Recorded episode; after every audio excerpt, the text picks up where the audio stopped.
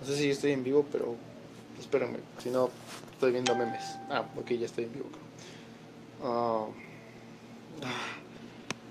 fuck. Siempre me cuesta un chingo empezar. Sorry. Sorry, not sorry. Ah, todos. a ver, ya. Ahora sí ya. Um, ok. Uh, dejen abrir este, este show. Eh, hola. ¿Cómo están? ¿Cómo están? Bienvenidos a otro episodio de Una Lucha Más. Eh, como pueden ver, pues aún no tenemos a, a, una persona como tal que lo haga. Entonces, pues tendrán que aguantar a mí otra vez. Otra vez. Y pues ni modo. Y otra vez volví a olvidar poner el pizarrón. Sorry. Pero bueno, Ok, había dicho ayer que podían preguntar, hoy, hoy aprovechando la semana de esta, eh, podían preguntar lo que ustedes gusten. Entonces vamos a seguir tomando esa dinámica. Pero pues como yo sé que tarda un poco esto en empezar esto de que manden preguntas por lo regular. Eh, ustedes ya saben, compartan esto para que lleguen más preguntas. Si quieren hacer preguntas, pueden preguntar lo que ustedes gusten, lo que deseen. Mientras tanto, yo voy a hablar de ¿Qué se siente perder a un guerrero cara oculta? ¿Qué se siente? ¿Por qué? Porque siempre hemos puesto las, uh, las despedidas de, de, nuestros compañeros, pero pues nunca hemos dicho realmente qué se siente, ¿no? Cuando, cuando se van estas personas. Estoy hablando de todos los que yo he conocido. No sé si han sentido otras personas que han sentido los que han estado aquí antes, pero yo voy a hablar por mí otra vez, porque sí, soy, no sé. bueno, entonces, ya saben, esta, la dinámica de esto es que pregunten lo que ustedes deseen, lo que ustedes se les ocurra. Ay, no he puesto las cámaras. Ah, vengo tan mal preparado otra vez. Voy a ponerlo en el refri para que lo vean, lo washing. Está bonito nuestro refri y pues véanlo. Bueno, eh, ahí está. Listo, ya puse las tres cámaras obligatorias. Se, se ven bien, se ven chidos. Y bueno, empecemos entonces. ¿Qué es, se siente perder a un guerrero cara oculta? Quizás para ustedes, si ya están trabajando, si, si ya tienen un empleo formal, si, si no sé, ya están metidos aquí en este campo laboral, pues saben lo que es perder a un compañero de trabajo, ¿no? Claro, depende mucho del trabajo. Pero esta vez les voy a decir qué se siente cuando en esta empresa pasa. ¿Por qué lo digo? Porque en estos, en estos recientes tiempos, en este Hmm. Esperen, me acaba de llegar una pregunta. Kumar, ah, supongo que quieres decir qué cámara estás usando. David Arguedas, dime si pronuncié bien tu nombre, si no, sorry. Eh, estamos ocupando un amigo, una poderosísima amigo que nos da como mil tomas bien acá. Eh, sí, gracias, ya corregiste. ¿Qué cámara? Sí, estamos ocupando un amigo. Eh, está chida porque pues, te, te, hace tomas diferentes, te sigue la cara, entonces pareciera que estamos con una producción atrás, pero realmente no. Solo es una cámara y yo los únicos que estamos en este cuarto. Está raro. Eh, pero bueno, si tienes más preguntas, te, repito, es una... Puedes preguntar lo que tú gustes, lo que se te antoje preguntar del estudio, te voy a contestar de la manera más honesta posible. Eh, bueno, entonces, eh, si voy a mencionar este tema de qué se siente perder a un guerrero, cara oculta, lo digo porque en, en, esta, en este periodo que pasó perdimos pues a varios, ¿no? sé si fue, si fue un bajón grande, relativamente grande, y pues, pues, o sea, como que decir, ¿no? Sí se siente gacho, pero, o sea, no es la primera vez que nos pasa, y seguramente no es la última vez que nos va a pasar. Entonces está chido que ustedes, o sea, incluso estaría chido que los que han pasado por aquí y, y hayan trabajado con nosotros lo vean para que sepan qué sentimos nosotros respecto a ustedes, ¿no? Que se van. Porque a lo mejor muchos dicen, ah, sí se fueron y ya los olvidamos. No, no, no, no. Bueno, no todos al menos. Ahorita voy, quizás haga hasta menciones honoríficas porque pues así pasa esto. ¿Qué implica el trabajar aquí, no? Algo que tiene esta empresa que, que les puedo decir que creo que todos los que han salido lo han dicho en su discurso de salida es... Uh, la gente que con la que trabajas es increíble. Y eso es verdad, o sea, es muy fácil que cuando trabajes aquí crees un vínculo con las personas que trabajan aquí. O sea, es demasiado sencillo. No puedo explicarlo de otra manera más que llegas, eh, Basta con que pases 5, 10 minutos en el cuarto naranja para ver el desmadre que se trae todo el día en, en el estudio. O sea, si han visto transmisiones del cuarto naranja, sabrán que tienen discusiones muy fuertes. Precisamente hace rato estaban hablando algo de Avatar y no sé, así, así sucede todo el tiempo, ¿no? Eh, y repito de nuevo, pregunten lo que quieran, cualquiera que esté ahí. No sé quién esté ahí, pero... No sé quién está ahí porque no me sale, pero... ah, pregunten lo que gusten, ¿no? Ok, ahora, una curiosidad que tenemos nosotros es que, perdón, estoy compartiendo este, este show, también compartan, carajo. eh, algo, una, hasta se me fue el, pla- el pedo. Una, una particularidad que tiene, eh, que tenemos aquí también es que, ah, no sé, es que hay tantas personas que me han dicho así como, pues sí, se van, pero ya no, o sea, como, qué chingados pero al menos de mi parte yo no puedo. Cada una de las personas que han pasado por aquí mm, han marcado algo en mí. Todos, todos. Bueno, repito, hay excepciones, ¿no? O sea, pues, de esos que nada más vinieron, vienen dos días, cough, cough, eh, pues, o sea, ni siquiera te da tiempo, ¿no? De, de conocerlos. ¿Qué tal? ¿Qué onda? ¿Cómo andas? ¿Estás apoyo en el programa? Si quieres salir, con toda confianza puedes salir. Me gusta salir. Perfecto, entonces si quieres toma asiento. Más tomo agua. Va. ¿Cuánta gente tenemos? Ah, déjame checar. Ah, ahorita tenemos seis personas. Seis está, personas. Está leve. Siete, ya subieron a siete. no solo son un número, Vienen- son vienen on fire. Vienen on fire. ¿Qué, brego- qué fregona toma pusiste? Yo sé que sí es. Ese fue el panorama de nuestro refri, ¿no? Eh, muy bien. Ah, quizás nos están comentando Edgar Iván. Bueno, como, nuevamente les explico para, para quienes vienen llegando y para ti que vas a añadirte a la plática, ¿no? Eh, la idea es que mientras estamos hablando de un tema en específico, pues pregunten lo que quieran y contestar de la manera más honesta que, que se pueda, ¿no? O sea, pre- que pregunten lo que ellos deseen, nosotros contestamos directo. Pero mientras tanto, vamos a hablar en lo que llegan preguntas. Ay, Dios, qué, qué raro se ve eso. Vamos a hablar de qué se siente perder Si a hay por lo un... menos un milímetro, no Sí, sí, sí. ¿Qué se siente? ¿Qué se siente perder a un guerrero cara oculta? Eh, De todo esto referente al reciente evento, bueno, los recientes eventos que pasó, que pues perdimos varios y pues, pues eh, va a ser como una pequeña máquina en el tiempo de, de todo eso que ha pasado, ¿no? No sé qué tú qué opinas acerca de este tema, hermano.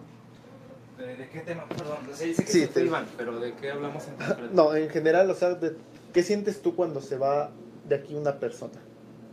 Lo puedo generalizar en dos sentimientos Sí. complementarios. Sí.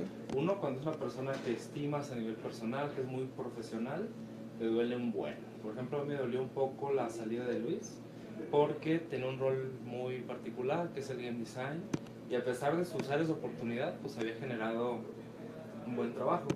Hay otras personas que a veces se van, no dejan un camino tan marcado, y la verdad hay, personas que dices que bueno que ya se fue.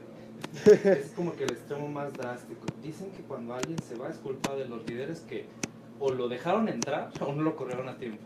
Entonces es como el caso más gacho. Pero realmente, honestamente, en el último año o dos años, prácticamente todas las personas que se han ido nos, ha, nos han dolido bastante porque han dejado una huella muy importante o porque son personas carismáticas o porque trabajan muy bien, tienen mucho talento. Y de aquí hay dos sabores. Si se van, por ejemplo, a otra empresa de videojuegos, dices, bueno, está haciendo lo que aquí más queríamos.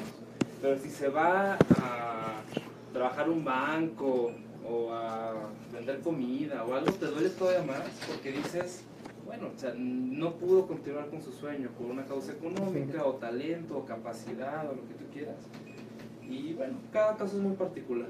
En el caso de Iván, por ejemplo, pues digo, no que no lo extrañemos, quizás no fue tan doloroso porque él tiene un tiempo de prácticas, las cumplió y cerró un ciclo, cero problema, no se fue ni, ni porque ya estuviera cansado la empresa, ni porque no tuviera capacidad, fue porque cerró un ciclo. Pero a veces sí hay personas que decimos, oye, pues adiós, ¿no? ya no estás cumpliendo, o la empresa no crece al ritmo que tú quieres crecer, y ahí es triste. Ok, eh, Vane se acaba de unir. Hola, Vane, ¿cómo estás? No, no es que haya, no- bueno, pregunta quién se fue. No es que alguien se haya ido, simplemente estamos recapitulando qué se siente de aquí a, ponle tú un año, un poco más. Eh, cómo hemos sentido todos esos cambios, ¿no? Todo ese. Eh, que iba a pasar el iPad, pero es que como fue a tomar agua, pues iba a sonar todo el agua, entonces por eso no la pasé. Eh, bueno, el punto es que estamos haciendo como de, que toda esta transición porque pues por lo que me comentaron de un año para acá como que hubo varios, este periodo de prácticas como que pues eh, se aumentó y jaló más gente y, y, pues por lo menos lo que yo he vivido es que sí ha habido como una, una transición de, de personal muy grande, ¿no? Entonces, eh, no sé si él lo viva diferente a como lo vivo yo. Eh, a mí sí me cuesta un poco más de trabajo cuando se va una persona. Y lo he vivido desde, desde el año pasado, comenzando con mi bro Nacho. Eh, y, o sea, han pasado un chingo de personas que cuando se van, o sea, yo sí siento cul culero, no sé. En el rol de liderazgo te tienes que ser bien frío al momento de trabajar con la gente. Es bien difícil trabajar con familiares y amigos porque hay una relación más allá. Yo lo que he tenido que hacer es como un bloqueo de, de, no está la cámara, acá, de que si es amigo, pues no puedo ya trabajar con ellos, porque sé que voy a perder un amigo, o voy a perder un socio, o voy a perder un empleado, o lo que sea. El rol de liderazgo es difícil hacer amistades, y de hecho, el emprendedor, el líder, el empresario, tiene dos desconexiones. Tiene la soledad física de que no puedes fraternizar con tu equipo de trabajo, y la soledad mental o emocional de que pues tú eres el único que entiende tu negocio, que está tan comprometido o eso. Y es como el médico, el médico se le mueren las personas, entonces tiene que poner un bloque emocional a la muerte. O el sacerdote, o esos roles que trabajan muy fuerte con la muerte, para sobrevivir y para llevar su, su trabajo deben ser diferentes al resto de los mortales. Entonces, en el caso de los ingenieros, los empresarios, los abogados se, se, transforman internamente para soportar ese tipo de cosas. A mí me cuesta mucho trabajo porque a veces, y se los digo acá en diálogos, en confianza con Emanuel, de que a veces se juntan todos a contar chistes, etcétera, y pues a mí ya no me invitan porque por el rol que tengo, la posición o, o así, pues dicen, no, pues no podemos invitar a Emanuel porque pues no sé, va a decir, es el jefe, ¿no? Por decir algo. Y yo entiendo, pero se siente feo, ¿no? De que no te incluyan el chiste. y entonces siempre estás cruzando esa delgada línea entre tienes que ser el malo de la película que pone a la gente a trabajar y a hacer cosas que no les gusta, pero al mismo tiempo eres humano, estás en una industria divertida, tienes que ser agradable. Y bueno, o sea, si lo extrapolamos concretamente a dejar ir a la gente, tienes que madurar, siento yo, la persona que seas, a dejar ir a las personas y aprender a cerrar ciclos pero no es fácil. vale. A ver, dice el buen Jorge, dejemos de sentir culero. Es parte de aprender con quién sí vamos a poder trabajar. No hay lanita para todos. El internship es para definir con quién y sí podemos para cuando termine. Darle una posición dentro del estudio. Tons, ánimo, jojo. Lo padre es que quienes se quedan son los que sobrevivieron la prueba y el proceso. Es parte de avanzar. De esto no se trata de que lo hagamos algo depresivo o algo así. No. No es, no, no es el objetivo de este programa. No, al contrario eh, de hecho, no, te podría decir que no es sentir culero de decir, ay, no, ya, o sea, no.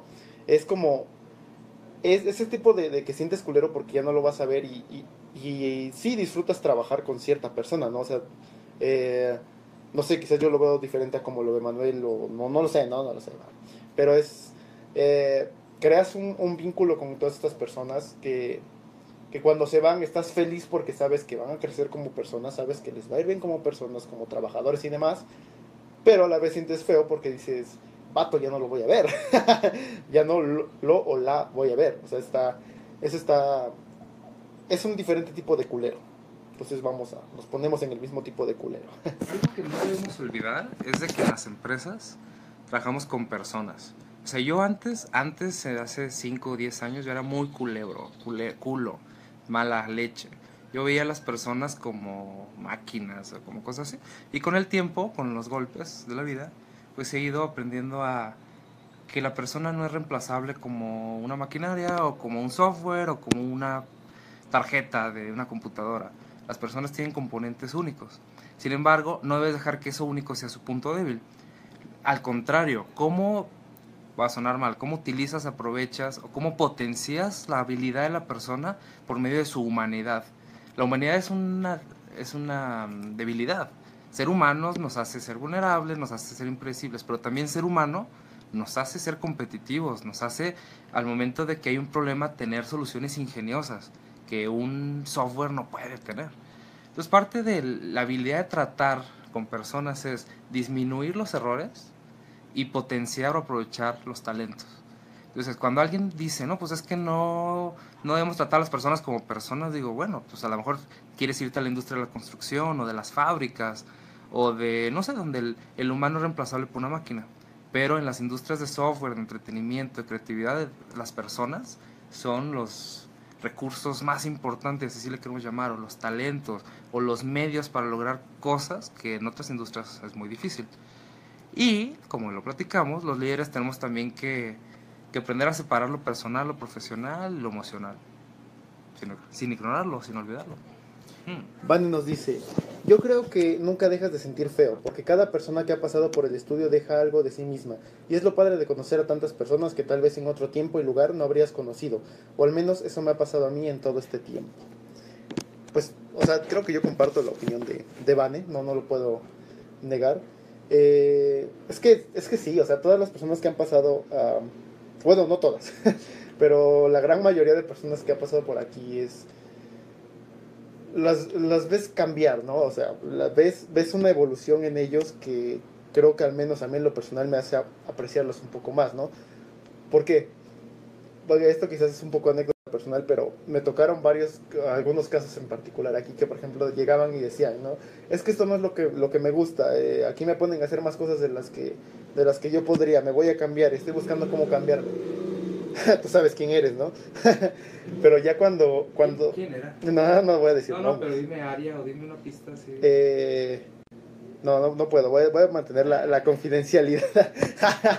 Pero, o sea, durante todo este proceso que tuvo, eh, ya al final era como que lo dominaba bien chido, o sea, ya estaba feliz en lo que estaba haciendo y se sentía, eh, pues, se sentía bien con lo que estaba trabajando. Entonces, eso está chido, porque ves ese- esa evolución de esa persona, de no puedo, me voy a salir, o sea, ya estoy, esto no es para mí, a cómo recibe los problemas, los acepta, los adapta y los enfrenta. Y al final, pues termina eh, explorando una nueva área que, y dominando una nueva área que pues quizás en algún otro momento pues no lo hubiera hecho. Y tú compartes con esa persona ese- esos momentos, lo cual te hace pues apreciarlo, no sé, la convivencia quizás. no, no lo sé. No, no voy a decir quién es, obviamente. No, no, no importa. más yo me refiero a... Cuando una persona entra en esta industria, generalmente yo soy el que los entrevisto, al menos a la gente de producción, y si les digo, oye, es mucho más fácil cualquier otra cosa. Eh, puedes ganar más dinero vendiendo tacos, casi que limpiando vidrios. En la- el semáforo de la esquina pudieras ganar más dinero más constante. Esto es mucho más de pasión y necesitas un par de meses o incluso años para descubrir si realmente esto es lo que quieres. Nos pasó un caso concreto de que la semana pasada apoyamos en un evento en vivo, tú ya lo platicaste, pueden ver el programa de ayer, Pueden ver el programa de ayer, aquí no son comerciales, pero véanlo, está bien chido. Y, yo me di cuenta de algo bien personal, ¿no? Digo, oye, yo aunque he hecho eventos y a mí me fascina la radio y televisión, no me quiero dedicar a esto los próximos 10 años de mi vida. Me mueve mucho más hacer videojuegos que hacer eventos. Y no está mal. Las, las personas con las que colaboramos viven, llevan 15 años disfrutando lo pesado que es no dormir y desvelarse y la incertidumbre que si sale no el evento. Nosotros ya hemos decidido ya dedicarnos a otra cosa, a las empresas tecnológicas, a desarrollar software y juegos y animación y cosas por ahí. Y está bien, sobre todo las personas que acaban de salir de la universidad o que acaban de entrar al mundo de los videojuegos necesitan una curva, un proceso de meses para entender si realmente esto es lo que quieren de, sus, de su vida los próximos 5 o 10 años. Entonces cuando alguien me dice, oye, descubrí que esto no es lo mío, genial, tenías que pasar por el proceso. Oye, descubrí que las pequeñas empresas no es lo que me gusta, prefiero un corporativo, trabajar en, tenemos un compañero que trabaja el tiempo completo en Telcel. Telcel me, me hace sentir cómodo, dale, llégale, está bien, es bueno. ¿va? O sea, arrepentirse, digamos, de, ay, ¿por qué entré aquí? No es malo. Lo que es malo es salir de mal forma de las empresas, dejar cosas incompletas o provocar pleitos dentro, eso sí es muy malo. Pero si dices, oye, me salgo, termino mi ciclo porque descubrí que esto no es lo que me gusta, no es malo. Al contrario, estás creciendo como persona, estamos cooperando como estudio a que conozcas si esto es para ti. Ok. Eh, tenemos dos comentarios. Uno es de Sergio Carrasco. Eh, no sé si tú lo conoces, Emanuel. Sergio Carrasco, Carrión, Carrasco. ¿No? Me parece que no, no me acuerdo de ti. Si te conozco, dame Ok. un zape virtual porque se me olvidó. Dice, hola Sergio, qué, qué bueno que nos estás viendo, gracias, comparte, pues ya sabes, ¿no? Es un, un honor tenerte aquí.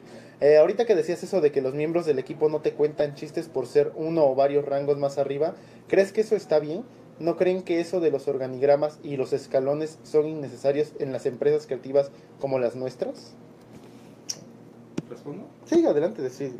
El respeto es muy, muy importante, pero el respeto es una línea muy delgada. Eh, por ejemplo, algo que aquí casi no hacemos es contarnos chistes ofensivos o, ah, ese, ese estúpido, este, este, este puto, así. O sea, decimos las palabras de una forma 0% ofensiva. Y hay cierto respeto, digámoslo así. Yo también llevo a veces con la gente y, y les digo, ¿qué? ¿Qué te pasa? ¿Qué sucede? Que no sé qué, de una forma ligeramente agresiva, pero respetuosa, creo yo. Lo que no se permite, lo que no se debe permitir es faltarse al respeto o brincarse jerarquías de responsabilidad. Yo lo he visto recientemente. Tuvimos el caso de unas personas que se me brincaron y, se fueron directamente con un cliente y, y se provocaron un pequeño problema por ahí y pues yo no los pude ayudar porque yo tengo la responsabilidad de lo que hacen ellos y ellos al no comunicarse conmigo pues se provocó un problema mayor. Eh, ya en el término de la simpatía o del trato diario, hemos hecho, por ejemplo, fuera del estudio, yo les digo, cruzando esta puerta podemos ser amigos, podemos ser conocidos, podemos quedarnos bien. Dentro de esta puerta somos profesionales, dentro de esta cancha de- del deporte o dentro de este espacio físico y mental, por llamarle así, nos respetamos, pero espero que respetes mis decisiones, que me cuestiones si es necesario, pero yo tomo una decisión por algo, por experiencia, porque tengo la soga al cuello y quiero que respondas de alguna forma. Y lo que sí yo intento profesionalmente siempre ser muy abierto. Si una cosa que yo hago no te gusta, cuestiónamela, dímela, propone un mejor resultado, una mejor propuesta y adelante. Y cuando vamos al Oxxo, cuando vamos a comer, nos relajamos y ya platicamos chistes, hablamos mal de las personas. Creo que esa separación no es fácil, pero si la trabajas y la dominas te ayuda mucho. Porque es, por ejemplo, cuando tú llegas con tu pareja, tu esposa, tu, tu peores nada, tu amante, lo que quieras, y traes las broncas del trabajo, pues, pues dice, oye, este nunca tiene tiempo para mí. Tienes que aprender a dejar las broncas de la oficina o del estudio aquí y cruzando la puerta a cambiar el switch. No es fácil para todos. Ok. Eh, espero que eso haya contestado tu, tu pregunta y mira, me llamó. Hola, eh, Aldo, Aldo Calaveras. Hola, ¿qué tal? ¿Tendrán vacantes disponibles este año? Eh, amigo, tenemos, estamos este, buscando inters. De hecho, es, es, es bueno que, que, lo menciones para pues, hacer un pequeño paréntesis aquí, ¿no? Eh, estamos, en la página tenemos que más o menos qué requerimientos buscamos, pero sí estamos buscando inters. Eh, estamos buscando de, de programación, estamos buscando de mercadotecnia, estamos buscando de administración también me parece. De arte no estoy seguro si busquemos en este momento, creo que no, no estoy seguro, no voy a decir nada por cualquier cosa, pero de los otros tres estoy un 95% seguro que sí. Ahí les va... Perdón, Ah, rápido. ¿terminaste? No quería interrumpirte. Ok, entonces no, déjame terminar más. Entonces, si quieren este, venir a, a hacer sus prácticas con nosotros y pues ver cómo funciona, tralala, algo así como lo que decíamos, ¿no? Si, si les gusta y eso y, y poder entrar pues a esto, pues manden su, eh, su, ahí se me fue, su, su currículum al correo reclutamiento arroba caraoculta.com y pues ya lo checamos, hacemos una cita, vienen y, y pues vemos qué show. Eso es todo. Ahora sí. Sí, algo, Gracias. algo que tenemos nosotros como estudio ah, no es un corporativo, digamos, de que tiene gente sin hacer nada. Intentamos optimizar mucho a las personas en el sentido de que, oye, cayeron tres proyectos. Bueno, contratamos las personas necesarias para los proyectos. Eh, ya sea por, tanto tenemos el esquema de honorarios o, trabajo por horas, pero no es el que más nos gusta porque sentimos que en lugar de trabajar como una familia, pues tra- trabajamos como cliente proveedor y no está tan chido que preferimos tener un equipo fuerte de, de personas que nosotros le llamamos core, o incluso nosotros no nos llamamos ni empleados ni jefes, nos llamamos clan.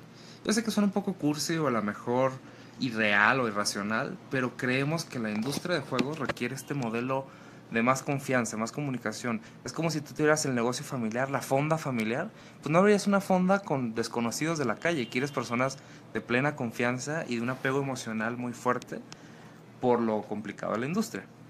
Eh, Entonces, todo el tiempo estamos buscando los mejores talentos que quieran unirse a esta familia, a esta forma de trabajo diferente quizás a la de que te enseñan en la escuela de, oye, cuando termines de ingeniero en sistemas vas a trabajar en Intel, en Oracle, en HP, vas a hacer un número más, te vas a poner el uniforme y vas a estar ahí hasta que encuentres otra oportunidad mejor. Eso no es lo que estamos buscando en el reclutamiento. Buscamos talento, ofrecer esos talentos al mercado, es decir, a empresas particulares, gobiernos, incluso nos han caído trabajos para gobiernos, escuelas, etcétera, para ese talento que tú tienes bajo este escudo, esta marca, este apellido cara oculta, digámoslo, que lo ofrezcas, lo ofrezcamos a el mundo, agregar valor al mundo es lo que buscamos. Si te gusta nuestra forma rara, filosófica de trabajar, bienvenido a, a tu proceso de reclutamiento. Tenemos prácticamente un periodo de prueba de dos a cuatro semanas en las cuales te pedimos que conozcas nuestros procesos, que nos conozcas desde adentro y nosotros ver tu trabajo. Eso generalmente cuando son personas que acaban de salir de la universidad, nunca han trabajado en industria creativa o de software. En caso particular, si tú, por ejemplo, dices, no, pues es que yo llevo 15 años en esto y soy experto y soy el mejor en, no sé, en Unity, en diseño, 3D, etcétera. Bueno, a lo mejor ese proceso de prueba no es tan crítico, pero sí recientemente hemos estado tomando la decisión de nuestros proveedores ponerles más pruebas porque a veces nos han quedado mal. Y cuando nosotros ofrecemos los servicios finales al cliente, pues no debemos meterle incertidumbre de pueden o no pueden sacar esto. La respuesta que espera el cliente es claro que pueden. Ok. Eh, nos dice David Arguedas. Bueno, hago otro paréntesis para decir. Hola David. eh, a las personas que nos están viendo, si quieren preguntar, eh, esta es la idea de este, de este programa. O sea, nosotros vamos a hablar de un tema en lo que no hay preguntas, pero si hay preguntas, con toda confianza lo pueden hacer. Vamos a contestar de la manera más honesta. Lo que quieran saber, lo que se pregunten adelante, con toda confianza. Disculpen que esta cosa tengo mucho sueño. Ah, ya oyeron, a nuestro producer tiene mucho sueño. Eh, David dice, ¿qué creen, ¿qué creen ustedes que es lo más, lo que más retiene a la gente en un puesto? Oh, mira, te hiciste que se parara. Nosotros creemos que no es el dinero. Jorge y yo creemos que no es el dinero. Pero Jorge cree más que yo que no es el dinero. Estaba escuchando un podcast en la mañana, se lo recomiendo, de Aarón Benítez. Yo creo, yo estoy muy seguro que depende el rol. Los administradores buscan mucho más el dinero, los artistas buscan mucho más la libertad creativa, los programadores buscan el desafío tecnológico y técnico, los empresarios buscan el potencial de oportunidades en esa industria. En general, hay particularidades, hay excepciones, pero yo estoy muy seguro que, por ejemplo, a mí que me encanta la parte técnica, si aprendo, si me reto a nivel técnico y científico, me va, me va a gustar. Si los artistas, generalmente los artistas son los peores pagados, por decirlo así, los chistes de diseñadores gráficos y todo eso, están más dispuestos a sacrificar la parte económica a cambio de realmente manifestar su potencial artístico. Los administradores no les pagas un día y hacen huelga, los famosos godines, y es normal porque sus habilidades mentales los, les piden tener una serie de condiciones para trabajar. Les quitas su silla cómoda, les quitas su sueldo y sus bonos y, de- y desanimas a un administrativo, a un godín. Y a los empresarios nos mueve mucho el potencial en esta industria de que seamos el siguiente Facebook o algo. Si definitivamente un empresario le metes problemas de gobierno, que el gobierno va a subir los impuestos o cosas de esas, lo matas. Entonces la clave para retener es entender bien los perfiles de tus personas, escucharlos y a la medida de tus posibilidades de la empresa, las políticas, darles lo que ellos esperan. Otra cosa también muy importante, en mi opinión, esta declaración no representa necesariamente a cara oculta, sino a Manuel, es que necesitas ser competitivo. Eh, me tocó participar en muchos clústeres de tecnologías de la información y cámaras de comercio y lo que tú quieras. Y, por ejemplo, una zona, yo soy del norte del país, y en esa zona se juntaban todos los pequeños empresarios de tecnologías y decían, gobierno, no es justo que venga una empresa extranjera y pague dólares cuando yo pago pesos. Me, quitas competitividad. Pues oye, el mundo no tiene la culpa de que tú no seas competitivo. Una de las cosas que retiene a la gente es que la empresa sea competitiva, que pague más que el promedio del mercado, que tenga proyectos más interesantes que el mercado. Eso es una teoría. La práctica es muy difícil porque siempre va a venir alguien más poderoso o más agradable o más divertido a competir con tu empresa. Pero yo sí estoy seguro que tienes que hacer dos cosas. Escuchar a tu gente, escuchar a tus personas, a tu equipo, y escuchar o poner atención a lo que está pasando allá afuera. Yo lo veo en el caso muy concreto de las universidades. No voy a hablar de empresas para no meterme en un problema, pero universidades. Yo doy clase en una universidad que me gusta mucho, que se llama la UAD, UAD, Universidad de Artes Digitales. Pero lo que eso los he criticado es que su modelo me parece que ya no es competitivo. Y llegan otras universidades más innovadoras y pues los alumnos se van para allá, porque ofrecen más cosas.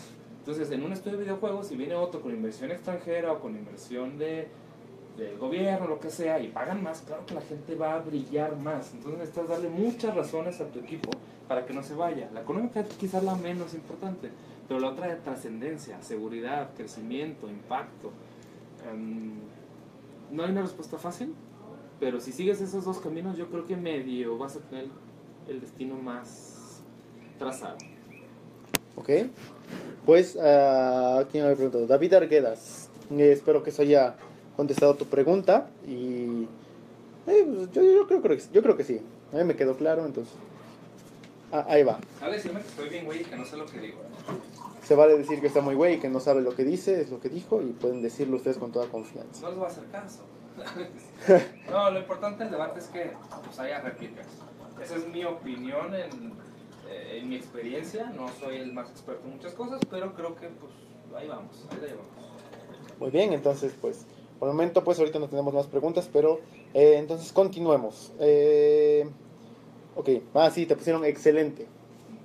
Excelente cual señor Burns, podemos decir. Ay, excelente. Excelente.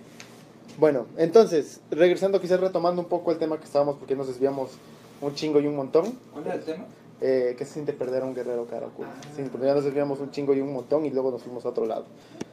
Pero eso está chido, eso es lo bonito de cuando llegan preguntas porque terminas en otros lados que te amplían el programa. ¿vale? Me gustaría preguntarle sobre retención, si puedo. Sí, dale, dale, dale. ¿A ustedes, público amable de cuántas? ¿Seis personas? que No tenemos? sé, déjame ver. 10 personas. 10 personas. ¿A ustedes qué los retiene a seguir viendo una lucha más? Los temas tan interesantes, eh, la grabación está buena, o sea, ¿cómo los retenemos para que no se nos vayan? Y la pregunta para ti, Edgar, el personal, dura, directa, ¿qué hacemos para que tú no te nos vayas? ¿y ¿Qué hacen para que yo no me vaya? ¿O qué debemos hacer? O sea, ¿qué podemos mejorar? Yo, Mm, yo como siempre les digo, que me digas las cosas pues no es garantía que las vamos a hacer.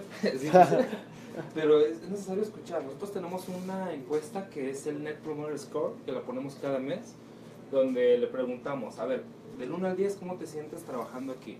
¿Qué tanto recomendarías a un amigo trabajar aquí? Y hemos tenido respuestas variadas, varios 10, varios 9, 8 o incluso hemos tenido 5. Y generalmente las personas que ponen 5, o bueno, es anónima la pregunta, pero yo creo que sí pasa eso. Los que ponen 5 a la semana se terminan yendo. Entonces, una de mis prioridades es ver qué pasa con esos 5, pues para que se conviertan en 9 o en 10. Ok, entonces, ¿qué, ¿qué podría hacer para que no me vaya? Oh, buena pregunta. Mm, ay, no sé, es que Una batería.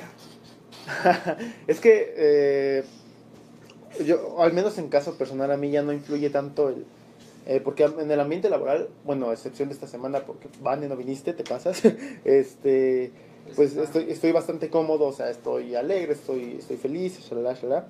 Eh, ah, en cuanto a las actividades, en lo personal, a mí cuando me gusta eso de aprender a base de chingadazos, es como lo, lo bonito para mí. Eh, caso ejemplificado, pues está estas dos semanas, o sea, estás en, durante el transcurso estás como mal, enojado, pero ya cuando termina te sientes bien porque aprendiste algo nuevo, ¿no? O sea, bien Barney, ¿no? Te, te sientes bien contigo mismo y así. Entonces, am, pero no sé, quizás, eh, quizás para todas las demás personas, o al menos para las personas con las que luego platico, algo que sí como que no les, no les agrada, eh, una es quizás la, la manera en que nosotros llevamos la cátedra, entre comillas, ¿no? A ver, explica qué es otra vez. Ok. Con más detalle. Con más detalle. Básicamente que cuando las personas llegan aquí, la mayoría no sabemos qué pedo. en, en pocas palabras. Eh, y a, la mayoría de, personas, bueno, no la mayoría, algunas personas que, que a veces he platicado, sí me dicen ah, cosas como quizás una capacitación estaría bien porque entrar así como con esa responsabilidad Eh, porque sí, efectivamente aquí cuando llegas adquieres una responsabilidad enorme. Entonces, eso es algo que, que a varias personas pues, me han dicho, es como, es que es quizás algo que yo, a lo que yo todavía no estoy preparado, ¿no? Entonces hay una delgada capa entre los que dicen, ok, pues, pues va, jalo y, y chinga su madre, a ver qué pasa, ¿no? Y los que dicen así que, no, pues, ¿sabes qué? O sea, no me siento suficientemente listo, esperemos a ver qué pasa, ¿no? Entonces, eh, ¿qué podría retener a las personas? No sé, quizás va por ahí, ¿no? No, en específico no puedo decir, a mí que me puede retener, quizás ya acabar la pinche escuela, pero eso, eso es caso aparte. Eh, dice Vane, hashtag no te vayas Edgardo, eh, hashtag tú tampoco Benecha. Eh, Jorge dice, aprender a base de chingadazos, jaja, instant love parece cabrón. Supongo que se refiere a ti o a mí, no sé. Pero... Yo digo que a ti. O instant love. Esa es una de las bases de, de, nuestra filosofía, aprender a base de chingadazos. Así que el que no se sienta cómodo aprendiendo chingadazos, pues no sé a dónde se deba ir a trabajar, porque en todos lados hay chingadazos. Ah, creo que una habilidad humana y profesional es aguantar los chingadazos. en mayor o menor medida. Mira, yo que trabajé en corporativo donde todo está súper establecido, te voy a platicar el escenario. Fíjate, cuando recién te contratan, te dan una consentida, te dan un coche nuevo, te dan un teléfono, te, da, te mandan dos meses al extranjero a tomar cursos, te cuidan seis meses de que no hagas absolutamente nada para que no te vas a equivocar y frustrar y así. Pero del, mes 6 en adelante es una friega tremenda. Los dos años ya eres responsable de zona, tienes un chingo de trabajo, tienes en tus manos responsabilidades por miles o millones de pesos. Entonces, esa curva la hacen muy suave, pero ya una vez de ahí está diseñado un empleado corporativo para durar cinco años a lo más. A los cinco años ya está tan quemado y tan frustrado que vuelven a iniciar el ciclo de contratar personas nuevas, seis meses de preparación, un año para que agarre confianza y de un junior se convierte en un nivel mediano, va a durar otros tres, cuatro años como senior. Y ellos lo tienen ya tan dominado ese proceso que pues así les funciona. En el caso de nosotros, casi que agarras vuelo y al día 3 ya eres senior y órale, güey, eres responsable de a lo mejor no millones de pesos, pero sí de miles en cuanto a tu capacidad. Y nosotros de forma compleja, pues a veces lo que hacemos es, oye, hoy tenemos una capacitación sobre SSH, vente Edgar, vamos a aprender juntos cómo se hace esto, porque nunca lo habíamos hecho, sinceramente, o, yo lo hice una vez rápido y ya ni me acordaba cómo se hacía. Algo que ustedes tienen que esperar dentro de los estudios independientes o pequeños es mucha incertidumbre.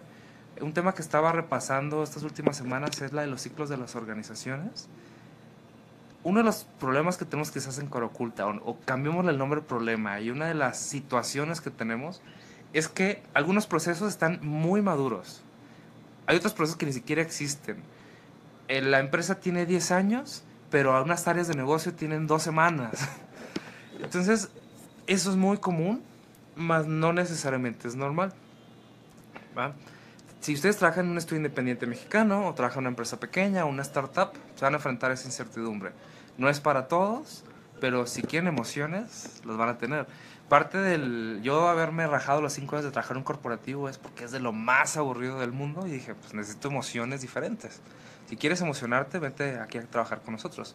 Si quieres un trabajo estable, donde nomás te sientes ocho horas, tengas una hora de salida fija y donde no puedas aventar avioncitos de papel o estarte disparando a la gente, venga tu profesor a contarme los chistes, pues vete a un corporativo. Hmm. Ok. Eh, David Arguedes nos dice, a mí lo que me... Así se llama, David Arguedes. sí. A mí lo que me retenía en un trabajo es un salario competitivo, ni lo más alto ni lo más bajo, que haya retos técnicos, pero por sobre todo que me permitan aprender nuevas cosas, que exista un espacio para aprender cosas nuevas, mantenerse progresando artísticamente y técnicamente, pero sin morir de hambre en el intento. Te digo algo, no, morirse de hambre y tener una libertad creativa son mutuamente excluyentes.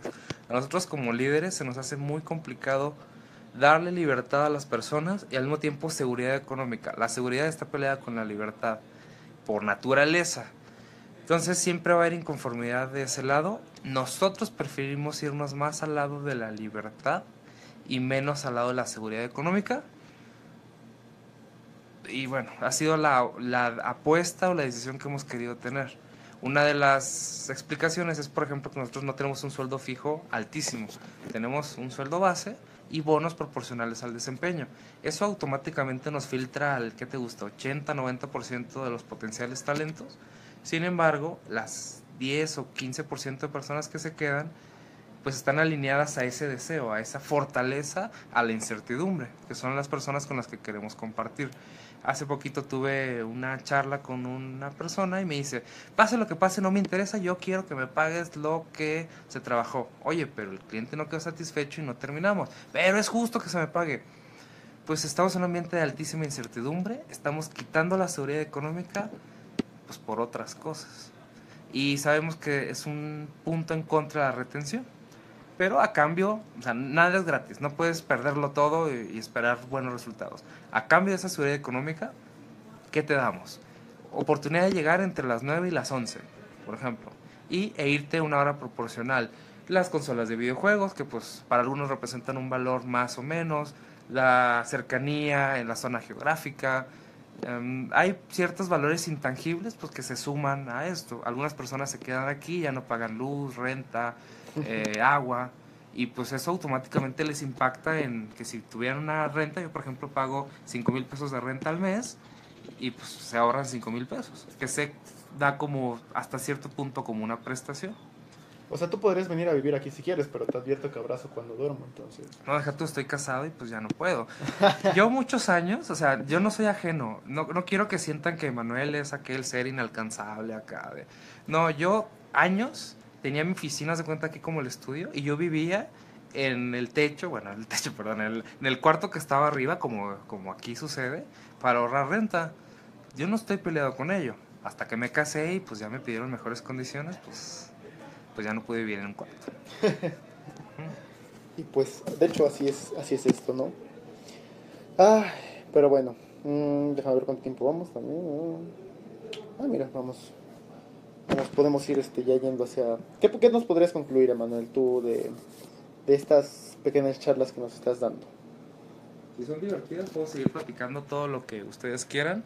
En Comunidad Caroculta puse hoy en la mañana dos o tres artículos que se me hicieron muy interesantes, eh, que tienen relación con lo que hemos estado platicando. Generalmente hablamos en producción de videojuegos, software. Yo vengo, nací de la industria del software y me fui migrando hacia los videojuegos. Y Caro Oculta nace como cómic, se migra a los videojuegos y fue tomando fuerza en el software.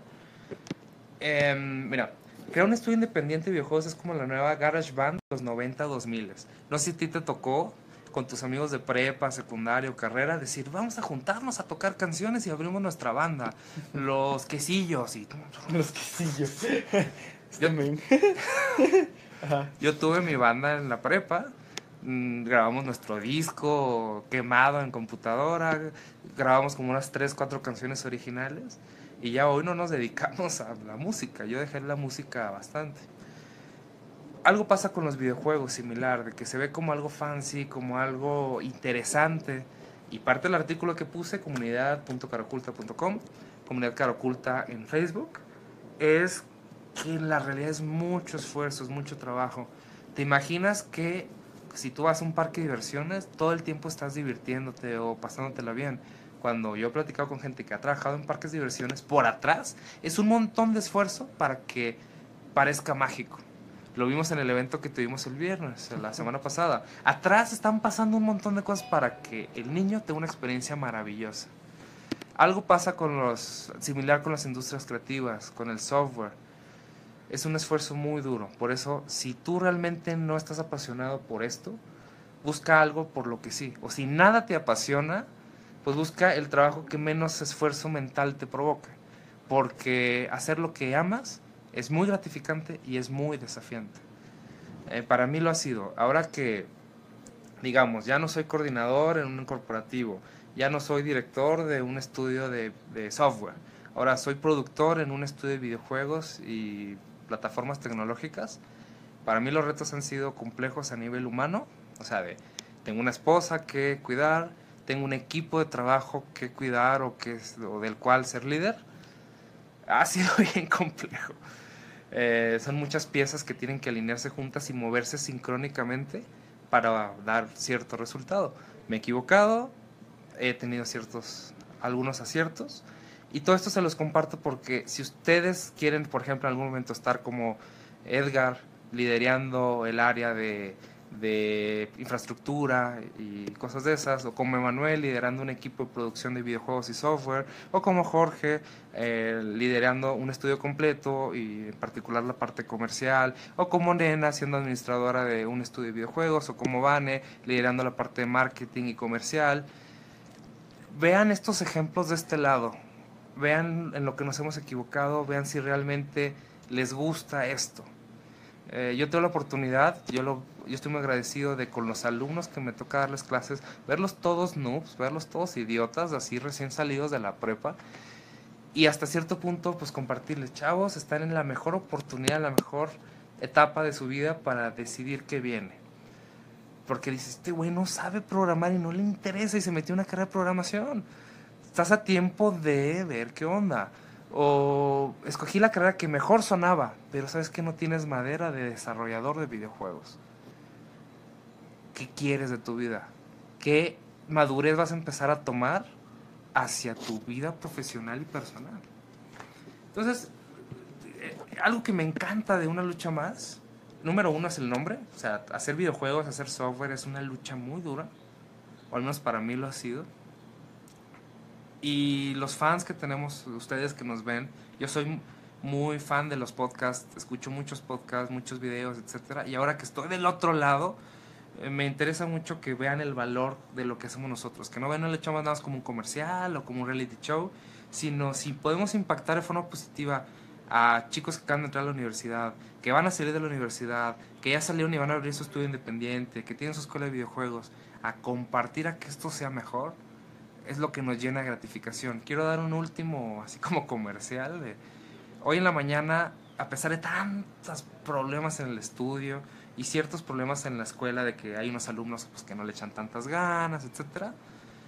Me mandó a llamar al director y ahí voy y me muestra la carta de una de la mamá de un alumno y pues prácticamente dice estoy muy agradecido con el profesor porque pues ha tenido impacto en la vida de mi hijo y así como que ah, casi se me sale una lágrima así de ácido. Porque tanto esfuerzo tanto trabajo no es nada más por el dinero es importante. A uno les mueve más que otros pero a mí me mueve esa parte emocional, que tú digas, una lucha más es el mejor programa, realmente comparten cosas valiosas, eh, que Edgar diga, oye, pues estoy contento con esto, que Jorge diga, el negocio va avanzando, eso es lo que a mí más me mueve, es lo que a mi rol, a mi personalidad le gusta. Entonces, si una lucha más te, te emociona, te gusta, pues compártelo con nosotros y nos vas a llenar y nos vas a hacer el día. Si nuestros juegos te gustan, juégalos y compártelos y dinos. Si no te gustan, critícalos porque nos va a hacer mejorar. Eso realmente es lo que en el día a día, al final de todo, ya es viernes, salimos y llegas con tu familia. ¿Y qué hiciste hoy? Hice esto, hice feliz a una familia, ayudé a una persona a decir que quiere dedicarse al mundo de los videojuegos y aparte nos pagan, pues chidísimo, ¿no? Ok. Pues ahí tenemos el, discurso de, de Manuel, el motivacional para todos. Estuvo chido, estuvo chido. Sí, no, estuvo chido, estuvo chido. Le doy un 8, 8 de 10. eh, eh, dice Jorge que ya platicamos sobre el juego tamaño real que hicimos. Pues con. Voy a dejar que mejor eso se los voy a dejar a ustedes dos. Eh, yo ya platiqué mi versión el día de ayer, pero la verdad eso requiere todo un, un programa en lo personal, yo siento, ¿no? Está, yo creo que estaría chido que mañana que es viernes de Jorge y Manuel, pues ustedes dos hablen a fondo de eso. No estoy muy seguro de querer hablar de eso. Eh, no lo sé. no sé. Mejor hablemos de lo bueno y malo, más del proyecto como tal, porque todavía sigue como negociación y cosas raras. Eh, podemos aprender, eh, podemos platicar del aprendizaje, sin duda, aprendimos un montón. Sí, pues, digo, si no mañana ya este, pues yo, yo creo que sí se cubre un programa entero de eso, porque si no nos vamos a ir hasta las dos horas y no acabamos. eh, sería bueno que sería bueno para los próximos que compartan de los videojuegos, making of y cosas así. De hecho, gracias por decirnos eso, o sea, neta, vamos a tomarlo en cuenta, créeme, vamos a ver este cómo podemos cubrir esa parte que nos dices y si eso hace que te agrade más el programa, créeme, es importante para nosotros. Ah, no había visto este, el mismísimo Luke Cage nos comenta. ¿Cómo se siente la industria de videojuegos en México hoy en día y la situación laboral?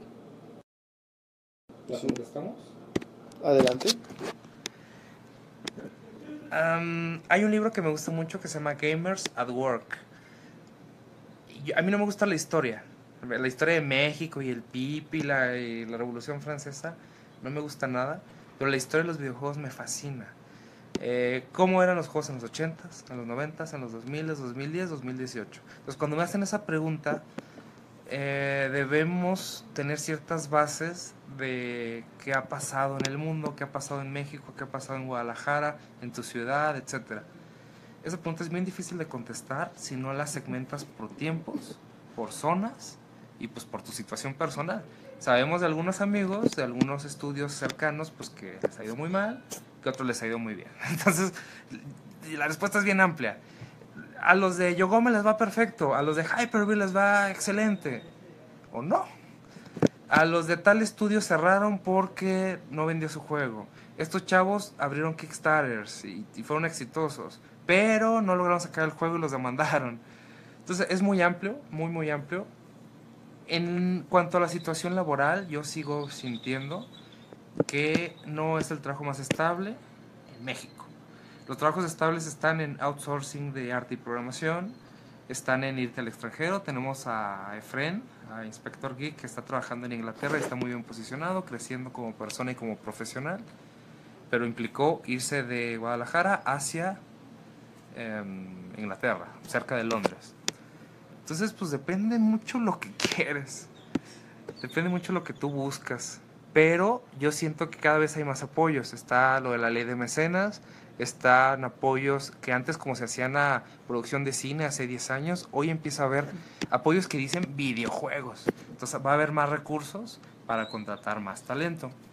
Eh, hay muchas universidades de videojuegos, por lo tanto el nivel básico, o sea, el nivel base con el que salen los alumnos cada vez es mayor. Vemos que hay producciones cada vez más grandes, una cosa permea con la otra, como la industria del software está creciendo en México y en Guadalajara, por ejemplo, o en algunas zonas del norte, hay más ingenieros disponibles para las empresas de videojuegos. Hay más talento, crece el nivel. Ya no hay tantos proyectos yéndose a la India o a China, sino se están quedando aquí en México. Ciertas empresas extranjeras están abriendo corporativos u oficinas en la zona, por ejemplo en Jalisco, y eso permea muchas cosas más y se drena y se comparte el talento. Entonces yo creo que el panorama es mucho mejor. Eh, siempre vamos a tener la ventaja competitiva que el pagar en pesos, pagar cantidades equivalentes en dólares a un nivel de vida en pesos, incrementa la, la zona. Creo que va para arriba. No estamos donde quisiéramos estar. En las juntas de Asociación Mexicana de Videojuegos seguimos platicando, que la verdad que platicamos hacia afuera es una, pero la realidad que se vive en los estudios es otra. Eh, qué, mal que yo sea el que tengo que decir esto. Me tocó participar en un panel, panel en el Talent Land. Estaba Larva, estaba Alfred, Foca, Foca Games, eh, Cosmogonía, One Simple y Carojulta. Y yo me sentí muy raro porque era fuera de Ovidio, que creo que él no es el director del estudio, los demás eran directores y mostraban la realidad que querían contar o la visión de lo que querían contar. No, estamos súper bien, hemos somos lo mejor del universo. Y por dentro sabes que la realidad económica y de proyectos pues no es la mejor. Yo estoy un poco peleado con eso. Porque no puedes hacer tonta a la gente. La gente sabe cómo están las cosas. Y si tú llegas con una imagen de un corporativo de, no, somos el mejor estudio de México y hacemos mil jaladas y todo, la gente no está tonta, la gente ve. No tienes la estructura económica para aparentar que eres Coca-Cola. Entonces creo yo que en estudios pequeños como nosotros la honestidad es un mejor camino, es una decisión, oye, aparento algo o soy muy transparente. Programas como una lucha más nos permiten ser transparentes y decirte, la neta, es difícil trabajar en videojuegos. Hay excepciones. Yo tengo un amigo yo tengo familiares que trabajan para los mejores estudios del extranjero. Desde México trabajan para Alemania y ganan muchísimo dinero. Y no necesitan estar físicamente. Han desarrollado modelos de trabajo que ellos pueden viajar por la playa, ir a la playa y viajar y ganar mucho dinero y están trabajando en la industria de videojuegos. Algo también que quiero platicar mañana, el viernes, si quieren los invitamos a ese debate, es que hacer juegos es muy amplio. Hacer juegos aburridos es hacer juegos. Hacer juegos arriesgados y divertidos que va a ser el que compita con Breath of the Wild es también hacer juegos. Hacer juegos de mesa es hacer juegos. Entonces, si no segmentamos y dividimos exactamente a qué estamos hablando, va a haber muchas realidades. Am, hacer sorteos, hacer juegos de casinos, hacer juegos. Pero un juego de casino que yo los he hecho es de lo más aburrido del universo. Pero nos pagaron muy bien. O hacer tu propio juego independiente du- durante un año y no ganar nada es muy divertido y es muy riesgoso y también es hacer juegos. Y se derrama dinero a lo loco. Hmm. Ok, bueno, ya también voy a empezar a cortar porque ya se va a cumplir la hora y ¿Ya te este, sí, la verdad es que tengo cosas que hacer. no es que no los quiera, pero, o sea, te podría dejar si quieres la amigo. No, Porque, ya me voy. eh, nada rápido para terminar. Dice Axel, Axel, precisamente ahorita voy a decir algo. E Iván, el Edgar no la rifa, pinche vato chafa. Pues no te preocupes, si quieres puedes regresar a los viejos episodios y, y date, ¿no? Y pues mientras tanto yo voy a esperar a que tú me digas para que nos partamos la madre porque pues queda, sido, queda pendiente, ¿no? tu comentario ha sido leído, ignorado y olvidado. Así como los mensajes que le mandas a tu crush.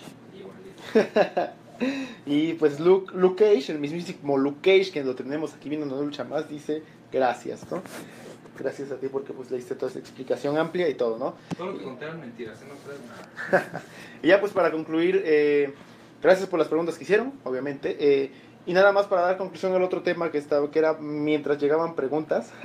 si no te creas, güey, yo te amo, yo también te amo, Axel, y tú lo sabes, pero aún así nos tenemos que partir la madre. Es algo que tiene que pasar. Que tienen que aparentar que no se caen bien, así, y ya en Sí. los puritos pues ya hagan lo que ustedes gusten. Algún día lo haremos, en un ring profesional todo, ¿no? Eh, bueno, el punto es yo quiero mandar en, aprovechando que estás aquí, Axel, a todos los que han pasado aquí, eh, porque como dije, mientras llegaban preguntas hablamos de un tema que era qué se siente perder a un guerrero cara oculta. Yo puedo concluir que se siente muy culero, ¿no? Eh, cada una de las personas que han pasado por aquí han hecho, han hecho grandes cosas, podría ser una lista enorme, pero yo creo que no, no acabaría. Bueno, sí podríamos acabar, bueno. me trabé, me puse emocional.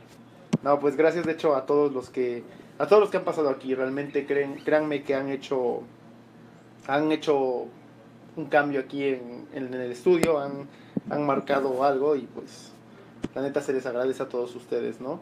Eh, ah, me, me gustaría neta mencionarlos a todos, pero son, son, son un montón. Espera, ¿cuánto tiempo va? Eh, bueno, va así a tiempo. Tardo menos de dos minutos, espero. Por ejemplo, podría decir, ¿no? Gracias a todos, eh, eh, al menos desde mi lado, no sé si tú quieras mencionar a alguien en específico, Manuel. De alguien que nos haya quedado Ajá. pues, ¿Qué, qué quieras decir como... como, como- perdón, te, me distraje tantito. Mm, ¿Te cae? No, que si quieres decir alguna mención en específico que te haya dolido de alguien que se haya ido. Y es para cerrar ese tema nada más. Pues el más reciente Luis G, porque él tiene un rol muy particular de game design, que es difícil de encontrar. También dentro de ciertas diferencias nos habíamos llevado bien, habíamos encontrado cosas en común. Y pues se tuvo que ir por la parte económica, porque su familia esperaba un mejor futuro de él y dijo, mejor regrésate a la escuela a, a trabajar, esperando ellos, sus padres, de que teniendo una educación universitaria, pues iba a tener un mejor futuro, lo cual nosotros no creemos que vaya por ahí. Em, ¿A quién más que me haya calado? Lalo también se me hizo un poco complicado. Y él, él fue más por la parte que pienso yo, puedo estar, mal, de que lo competitivo de esta industria creo que lo ahuyentó. De la exigencia de que si dices que vas a cumplir el lunes, tienes que entregar el lunes. Y no hay tanta, digamos, libertad de hacer lo que se te pega la gana, sino más el compromiso de cumplir con el cliente. Y ese es. Está una cruz muy delgada, una línea muy delgada entre, pues, qué tan profesionales tenemos que ser para que los clientes nos paguen. Al mismo tiempo, qué tanta libertad debemos tener para hacer lo que se nos pegue la gana, mientras cumplimos con las expectativas de un cliente. Y pues ese, te digo, fue por la parte personal, también porque ahí lo conocimos en la universidad donde dimos clases y a raíz de eso se acercó con nosotros y quiso hacer su periodo de práctica y trabajó con nosotros por un tiempo. Pero sí también decir como, oye, pues acabas de egresar de una carrera de videojuegos y se te hizo muy pesado, muy complicado este ambiente, pues, ¿qué estudiaste o qué esperabas o, o qué aspiras? ¿Quién más que haya dolido? Axel dentro de todo, pues a pesar de que, por ejemplo, con Axel había diferencias en cuanto a los procedimientos, es una persona con mucho talento. Axel hicimos algunos juegos muy interesantes, hicimos uno de Timeline, por ejemplo, que era de, de escoger quién, eh, qué invento era más reciente que el otro. ¿Qué se inventó primero, el papel de baño o el plato? Y ya, ay, pues no sé, ya, pues el plato se inventó en 8000 antes de, de Cristo o antes de nuestra era y el papel de baño se inventó en el 200 después de Cristo, por ejemplo. Y el periodo que trabajamos juntos fue muy, muy divertido. Eh, ¿quién, ¿Quién más? ¿Quién más? Bueno, Nacho. Nacho pues cerró su ciclo. Sin embargo, pues no, no caló tanto. Pero sí, cuando vienen personas de afuera, sabes que va a ser más difícil de verlos. Los que viven en Guadalajara, pues aquí los vas a ver tarde o temprano, es muy fácil citarlos. Pero los que viven en el otro lado del charco o, o así, es complicado. Y bueno, finalmente, como te digo, uno tiene que poner su barrera emocional de, aunque te vayas por las buenas o por las malas, porque se acabe tu ciclo o porque se acabó mucho antes de sorpresa. A todos se les estima, a todos se les quiere. Dicen, hay un dicho que me gusta mucho para cerrar. Las empresas tienen que hacer que las personas no sean indispensables. El trabajo de las personas es que con su carisma y con su talento sean indispensables. Que nos cueste mucho trabajo querer despedir a alguien.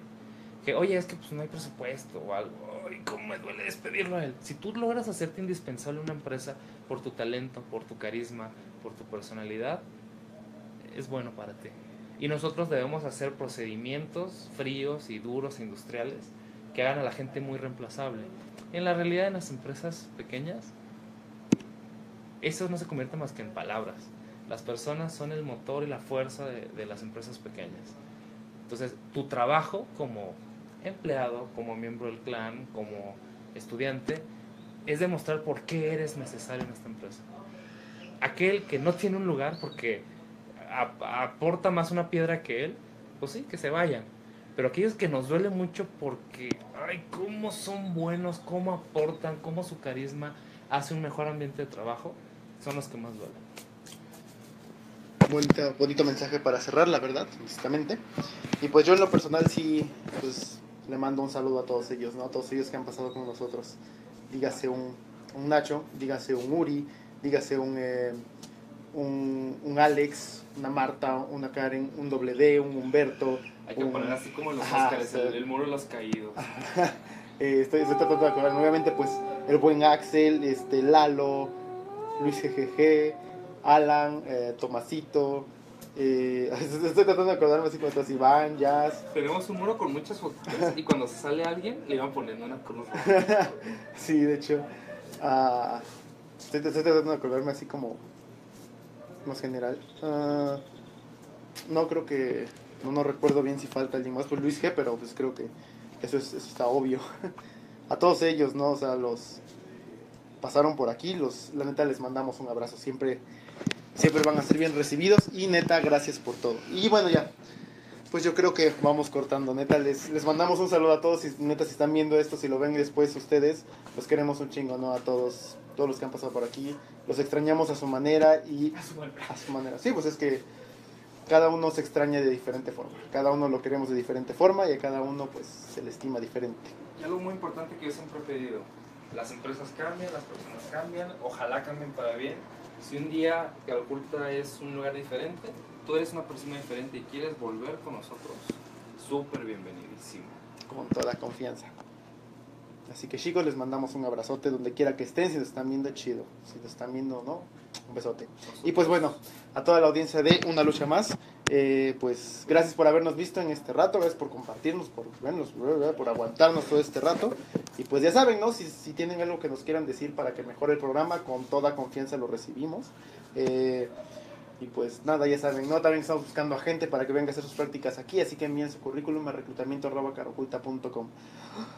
Ah, y bueno, pues, de nuevo, gracias por compartir, gracias por todo. Y nos vemos mañana en el viernes de Jorge y Emanuel. Y veremos que, que esto se haga más organizado. Perdón por lo del pizarrón y todo lo que pues ya se hacía, ¿no? Sorry, no sorry, todavía no me acostumbro. Así que bye bye, nos vemos.